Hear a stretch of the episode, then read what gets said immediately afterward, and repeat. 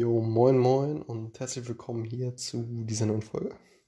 Und zwar möchte ich einmal ja, darstellen, wie du, wenn du jetzt eine neue SQL-Anfrage vor dir hast, die du nicht selber geschrieben hast, und ja, auch wenn du jetzt noch nicht so fit in dem Thema bist, diese SQL-Anfrage trotzdem ja, entziffern kannst und äh, ja, so den groben Aufbau verstehst. Also ganz wichtig, ähm, nicht der Weg, wie man das jetzt schreibt, sondern erst einmal, wie man eine solche Anfrage überhaupt nachvollziehen kann oder ja, äh, sich daran wagt quasi.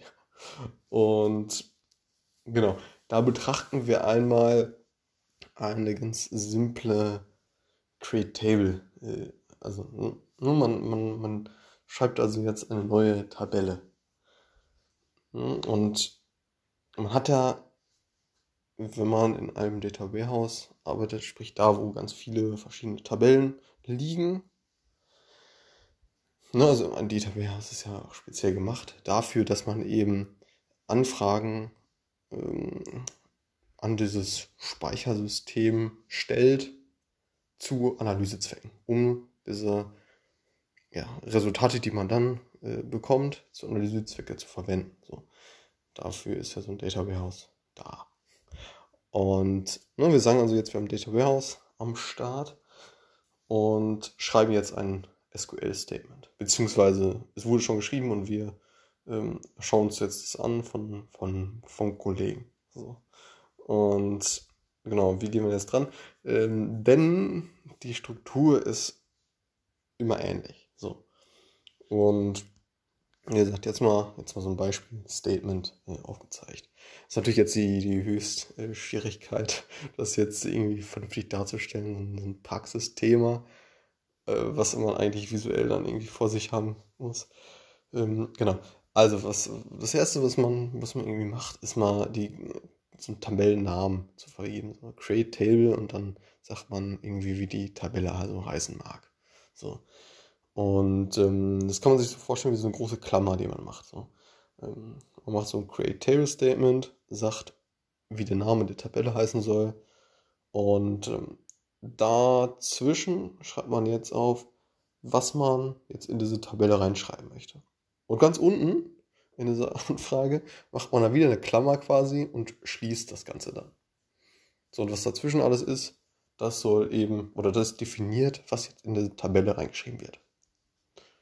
So. Und dann kann man äh, so, ein, so, eine Select-Abfrage machen. Kann damit anfangen. Aber, also das ist auch normalerweise das Erste, was also jetzt ganz oben steht, nachdem man, nachdem die, äh, der Tabellenname also definiert wurde. So. Aber das schauen wir jetzt nicht als erstes hin, sondern wir schauen als erstes mal ein bisschen weiter unten hinter dem From. Da schauen wir jetzt hin und schauen uns erstmal an, welche Tabellen aus dem Data Warehouse, da sind ja verschiedenste Tabellen drin. Die eine sagt jetzt aus ähm, ähm die Preise von dem E-Bike-Hersteller. ähm, so, ähm, und die andere Tabelle ist eine reine Tabelle für die Kalenderwochen. Eine andere Tabelle sind vielleicht die Kunden. Eine andere Tabelle sind die Stores und so weiter. So, und da schauen wir jetzt also erstmal hinter dem From-Statement, welche Tabelle gewählt wurde als Ausgangstabelle. So, und danach stehen normalerweise Joins. Joins sagen schlicht und ergreifend aus, was man sich noch so für Tabellen reingeholt hat. Ne, um, um am Ende ähm, also von, von diesen Tabellen ebenfalls Informationen zu, ja, ähm, in die neue Tabelle reinzuschreiben. So. Und genau, das ist From Statement, das ist die Ausgangstabelle. Und dann kommen, da, kommen danach üblicherweise ein paar Joins. Das sagt schlicht und ergreifend aus, welche Tabellen man noch so reingeholt hat, um im Endeffekt die neue Tabelle zu erstellen. So. Und genau, das ist also das Erste, was man anguckt. Erstmal, erstmal so, welche Tabellen überhaupt ähm, verwendet wurden. Und dann kann man, kann man wieder hochgehen und sich mal anschauen, welche Spalten erstellt werden in der neuen Tabelle. Also der, derjenige, der das jetzt geschrieben hat, der hat sich ja Gedanken gemacht und hat jetzt also äh, hinter dem Select Statement, was ganz oben steht, ähm, hinter dem Create, also hinter dem Namen der Tabelle, ähm, hat, hat er so verschiedene ja, äh, Spaltennamen jetzt definiert. Ja, und dann können wir uns die angucken. Das sagt sehr, sehr viel aus, auch, also ne, so sieht die Tabelle halt am Ende aus, die, die Spalten. Ne, also die senkrechten ähm, ja, Ebenspalten. und genau, dann, dann schauen wir uns die Spalten an und dann, dann verstehen wir schon mal, also ziemlich viel, was die Tabelle jetzt aussagt. Ne? Und dann, dann kann man auch weiterschauen, weil, weil dann, dann gibt es da noch verschiedene andere Sachen, die man so sich so anschauen könnte. Das kann natürlich unendlich fortführen. Ne? Dann steht da vielleicht noch so ein Where-Statement. Hinter dem Where ähm, sind weitere Einschränkungen, was überhaupt ähm, an Daten in die Tabelle reinfließen darf.